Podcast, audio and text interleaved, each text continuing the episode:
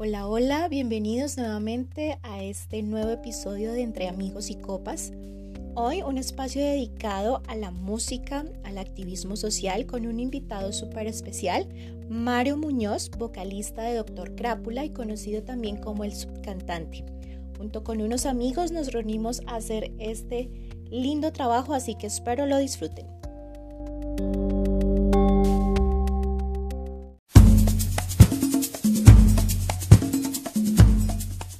Nosotros hoy es un honor presentar a un personaje que empezó en la música por allá en el 95 con una banda llamada La Lagarta, estudiante de diseño gráfico, carrera que abandonó para dedicarse a la música. Como a todos en el colegio nos llamaron por nuestro nombre completo y no sé si sabían, Mario Andrés Muñoz Onofre. Hoy lo invitamos, miembro fundador y voz líder de Doctor Crápula. Le damos una calurosa bienvenida.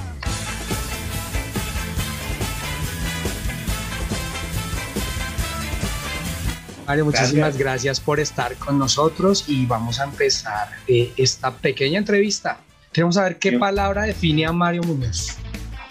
Uy, yo creo que, uy, no sé, tal vez la palabra constancia o, eh, no sé, compromiso, sueño, no sé. eh, Mario, ¿Cómo se rompe el estereotipo de ser un hombre espiritual frente a ser un hombre músico de ska y de? Pues no creo que haya mucha diferencia, no creo que una cosa no permita hacer la otra, ¿no? No creo que, que mm, por ejemplo, en mi espiritualidad está eh, un compromiso por la vida y por el respeto a los demás y por la conservación de la creación, por ejemplo. Entonces, el activismo va ligado también a la espiritualidad. Uno no puede hablar de que, de que uno ama, respeta la vida y promueve, por ejemplo, un grupo armado. No, no tiene sentido. Entonces, creo que uno tiene que ser bien consecuente con esa espiritualidad y con su postura también.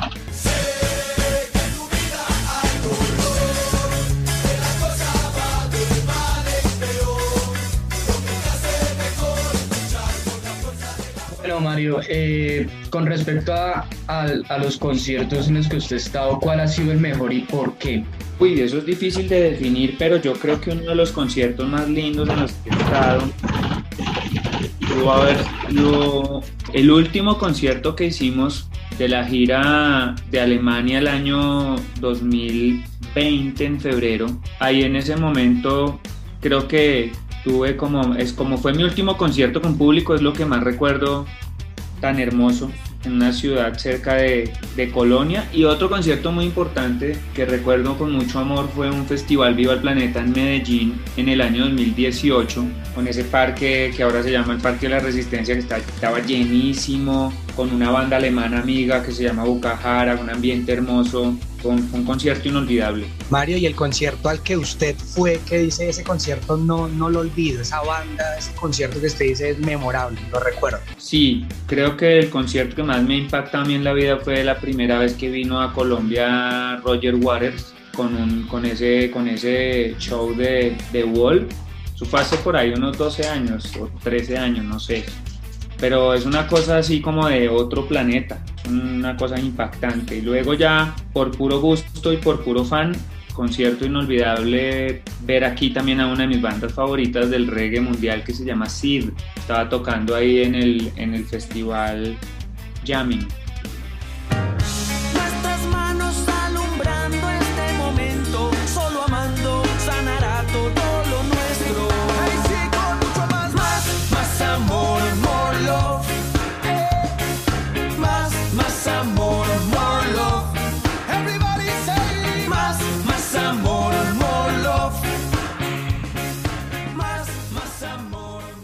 Cuando pensamos en Mario de Crápula, lo relacionamos con una pañueleta.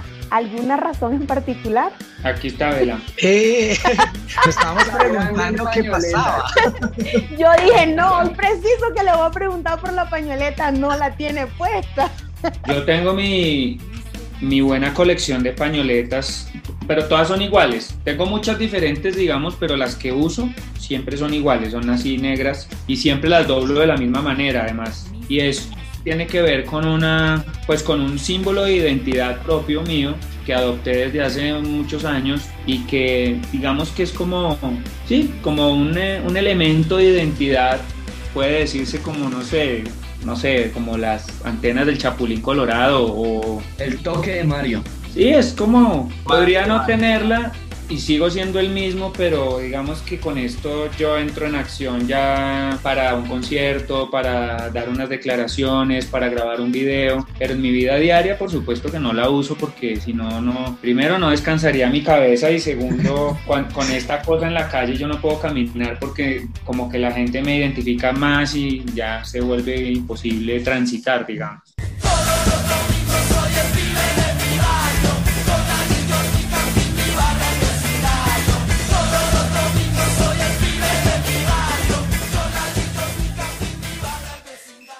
Ya hablamos un poco de la vida personal de Mario y queremos entrar un poco en la carrera musical, que es algo por lo que se le conoce también, aparte del activismo. Uno generalmente escucha que todos los artistas eh, se basan en algunos otros para como tomar su propia identidad. Quisiéramos saber qué artistas han tenido influencia sobre usted. Ah, muchos, por ejemplo, del orden nacional, más, por, por ejemplo, uno de los grandes artistas que me ha influenciado a mí y a los Crápula no solamente por su, por su postura y su pensamiento, sino también por su propuesta artística. Por ejemplo, fue Jaime Garzón.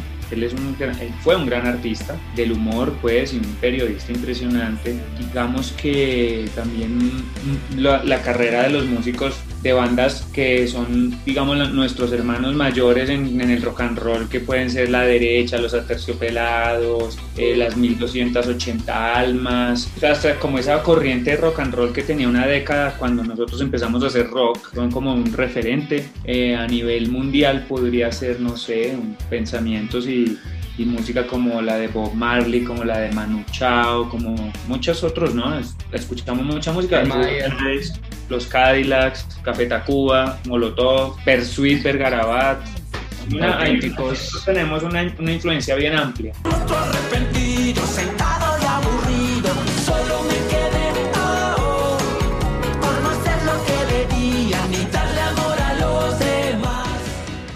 Mario, yo la verdad eh, lo sigo mucho por las redes sociales y estuve viendo que durante la pandemia crearon un proyecto que se llama Doctor Crápula Kids. ¿De dónde nace este proyecto? Este proyecto es el resultado, digamos, de, de, no de la pandemia, porque esta idea venía desde antes que empezara la pandemia, pero el tiempo no se nos había dado y la pandemia nos permitió ese tiempo. Permitió ese tiempo de estar en casa, de compartir 10 veces más tiempo con nuestros hijos. Ya de los cinco de la banda, cuatro tenemos hijos y hemos tenido ya esa experiencia de tener un hijo, de, acercarnos a la niñez, de ver cómo, cuál es el lenguaje que se le, con el que se le puede hablar a un hijo. Y entonces esa, la pandemia nos dio el tiempo para poder estar, vivirlo y hacerlo. El resultado pues es, es el nacimiento del proyecto, porque en realidad no lo hemos hecho. Lanzamos dos canciones, lanzamos la imagen, seguimos escribiendo y planeándolo, pero el proyecto está en construcción apenas. Bueno, si tuviera que elegir sol, seguir como solista o con la banda, ¿cuál escogería?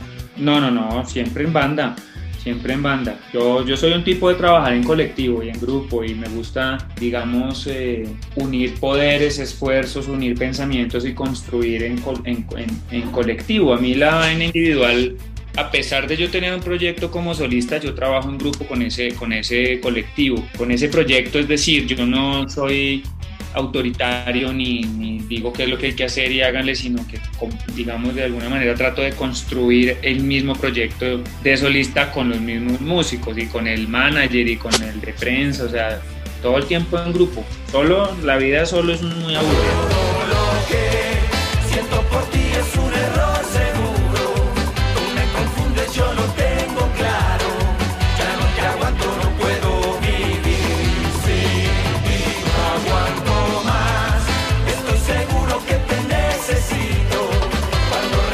ya no quiero verte.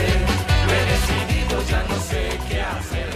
Solo es muy aburrida y eso me trae a trabajar en equipo y es que está sonando mucho así es el amor en la radio, una gran canción con los Caligaris, unos referentes de la música argentina y latinoamericana y queremos saber cómo fue trabajar con esta banda tan representativa. Para nosotros un gusto porque imagínate que esa banda y los Crápulas nacieron casi al tiempo y cada uno en su país empezó a crecer y a crecer, luego el proceso, digamos, de los Caligaris en México explotó mucho, allá nos conocimos, nos acercamos, hemos girado por España juntos, por México, por Centroamérica, en Colombia, entonces todo el tiempo nos hemos encontrado y, y ya nos volvimos muy amigos y en un punto ya dijimos, bueno, ya está bueno y hagamos algo juntos y se dio en el marco de nuestro álbum número 10 y el resultado pues es brutal, a mí me encantó y pues me siento muy feliz de haber podido hacer una canción con ellos y nosotros nos sentimos muy felices que nos hayan regalado una canción tan increíble como ¿Qué temazo, un temazo. Temazo.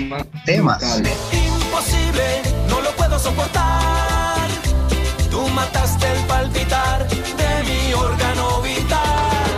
Imposible, no lo puedo soportar. Tú mataste el palpitar yo quisiera preguntar sobre Calle Caliente. ¿Qué nos puede contar sobre este nuevo álbum? Pues que es el privilegio de haber llegado al álbum número 10. No cualquier banda cuenta ese chiste en un país como Colombia.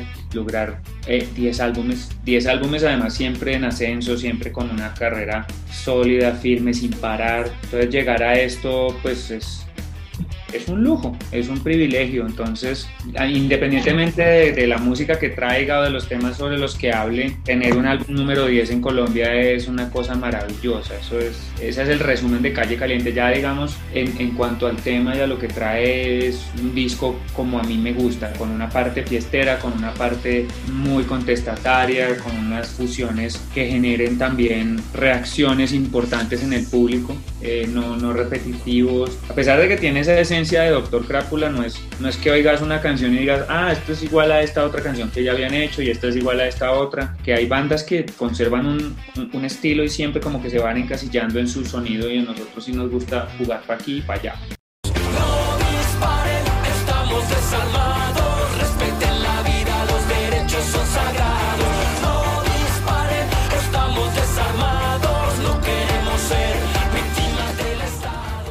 Eh, hay una canción que me gusta muchísimo, que es de las últimas que usted ha sacado con Crápula. No disparen. ¿Qué lo eh, motivó a sacar esta canción en estos momentos? Bueno, esa canción se escribió en el año 2019, cuando, cuando arrancó el gran paro nacional en el 19, el 9 de noviembre, creo, o el 19 de noviembre, el 21 de noviembre. 9 de noviembre el 2019, ahí arrancó, digamos, esta gran manifestación que hoy despertó otra vez. Y nosotros viendo desde ese entonces cuál era el comportamiento de la, de la fuerza pública frente a los manifestantes, desde ese momento dijimos aquí hay que sentar un precedente y pedirle al Estado que respete las manifestaciones, que no reaccione a un, a un derecho constitucional como es manifestarse con, con armas, porque es que manifestarse no es un acto ilegal ni es un acto terrorista, manifestarse es un derecho. Y, y reaccionar a ese derecho como con represión policial, pues es un error y es un peligro para todos nosotros. Entonces escribimos esa canción y, además invitamos a, Ahmed, que es un amigo nuestro palestino, que su tierra y su pueblo está sufriendo también un embate durísimo de violencia. Y en ese momento nos juntamos y hoy, un año y medio después de haber escrito esa canción, parece que lo hubiéramos escrito ayer. Entonces, eh, y, y si vemos el BAM, es como si se hubiera escrito ayer y se escribió en el 2008. Y si vemos la verdadera lucha, se escribió en el 2004 y es como si lo hubiéramos escrito ayer. Entonces, Lamentablemente este es un tema que no ha cambiado en los últimos 20 años, 30 años, pero pues tenemos la esperanza y ese es el, ese es el, el asunto también está en ponerlo en canciones. Por eso no disparen es tan importante.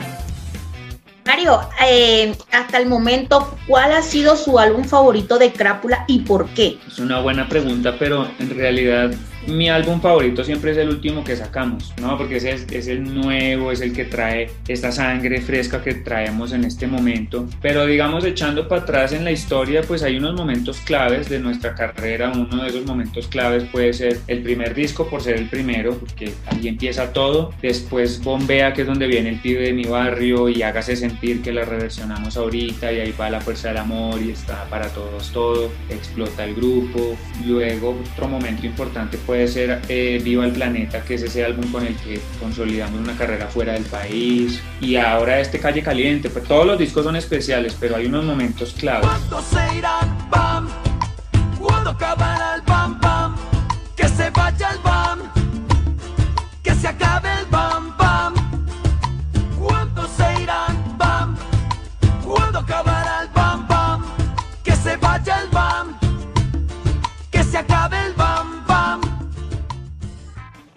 Cuando oímos Mario de Crápula es inevitable relacionarlo con el activismo del país, es algo que nos encanta y también fue una de las principales razones por las que quisimos invitarlo a Sin Nombre. Y llegando a las preguntas finales de esta entrevista, vamos a hablar brevemente de la situación del país. Bueno, Mario, eh, últimamente las personas se han levantado diciendo que por qué los artistas no apoyan la causa del paro, que cuál es la posición de los artistas y demás.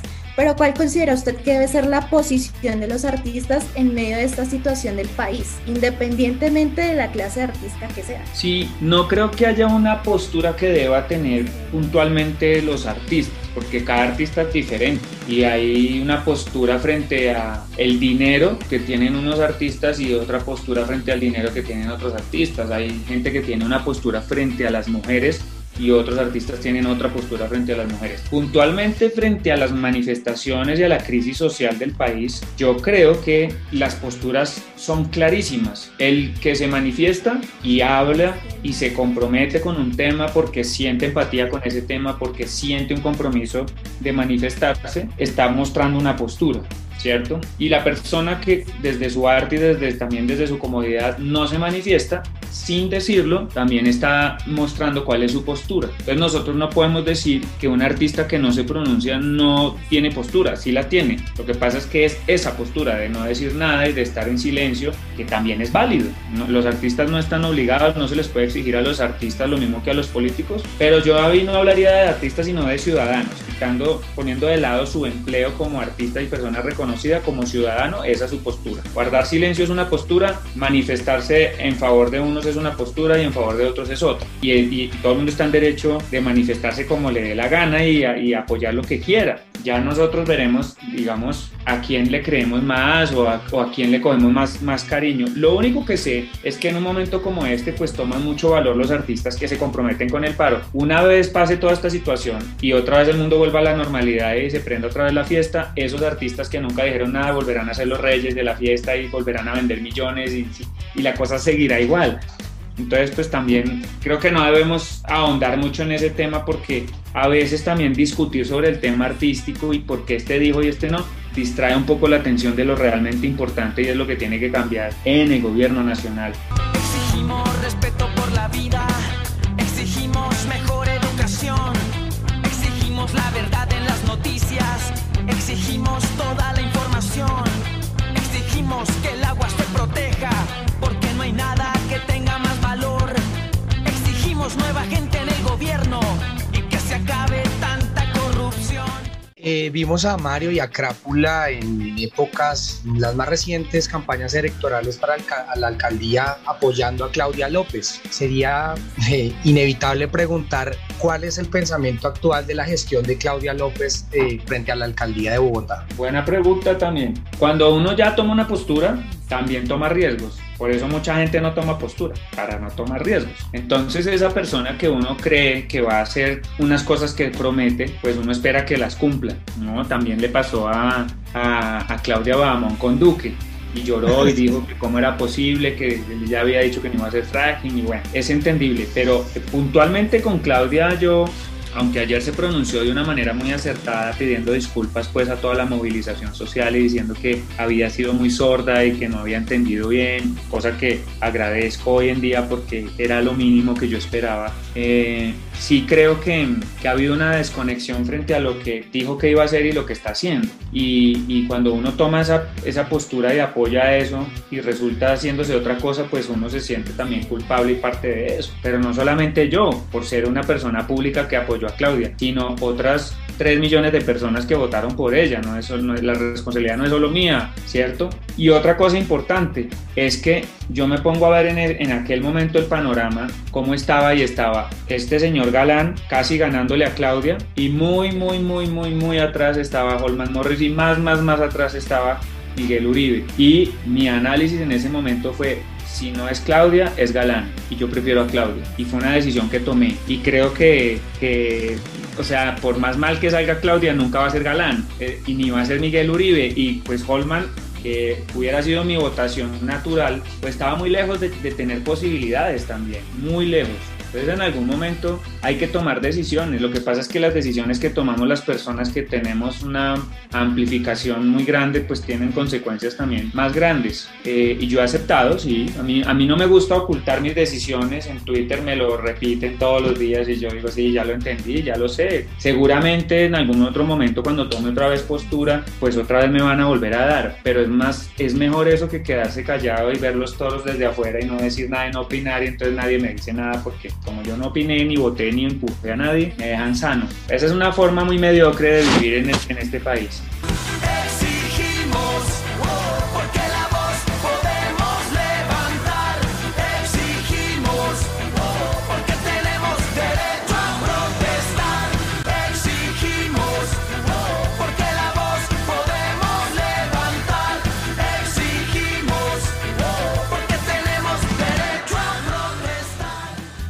Bueno, Mario, eh, es muy difícil eh, ser activista en este país. ¿Eso abre o cierra puertas? Depende de cuáles sean los intereses de uno. Si uno se quiere volver millonario, pues está en el camino equivocado, porque aquí los millonarios son las personas que solo piensan en ellas y hacen sus negocios y, y mueven sus dineros y trabajan con el estamento y toda la vaina. Entonces, desde, desde, ese punto de vista, esa puerta como que se cierra un poco, pero se abren otras puertas y uno toma la decisión de ser activista y es conocer a otras personas, abrir puertas para otras personas y no solo para uno también.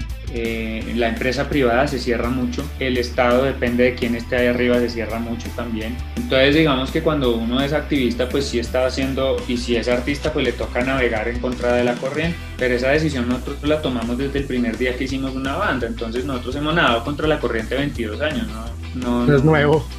No es nada nuevo. Mario, ¿cómo nace la unidad entre los artistas como Adriana Lucía, Julián Román, Santiago Alarcón? ¿Hay alguna agenda de trabajo? Vamos a verlos juntos en algún proyecto, no sé, en apoyo a lo que está sucediendo. No, nos juntamos porque compartimos ese, ese sentimiento y compartimos esas ideas de, de trabajar en el, en el, en, por el colectivo, por, digamos, por el movimiento social en este caso, y era inevitable encontrarnos. Yo creo que yo he escuchado y he tenido al lado mío a César López todo el tiempo sin haber sido amigo mío muchos, muchos años, ahora somos muy amigos. Eh, con Adriana la conozco hace muchísimos años también, pero nunca habíamos compartido tanto espacio y tanto tiempo como ahora que estamos en esto, pero son unas, unos juntes que se han dado de manera muy natural a partir, digamos, de, de expresarnos y de, vea, esta persona también se está expresando con respecto a esto de esta manera, traigámosla para acá, juntémonos, hagamos un colectivo y eso pues ha ido creciendo y tomando fuerza.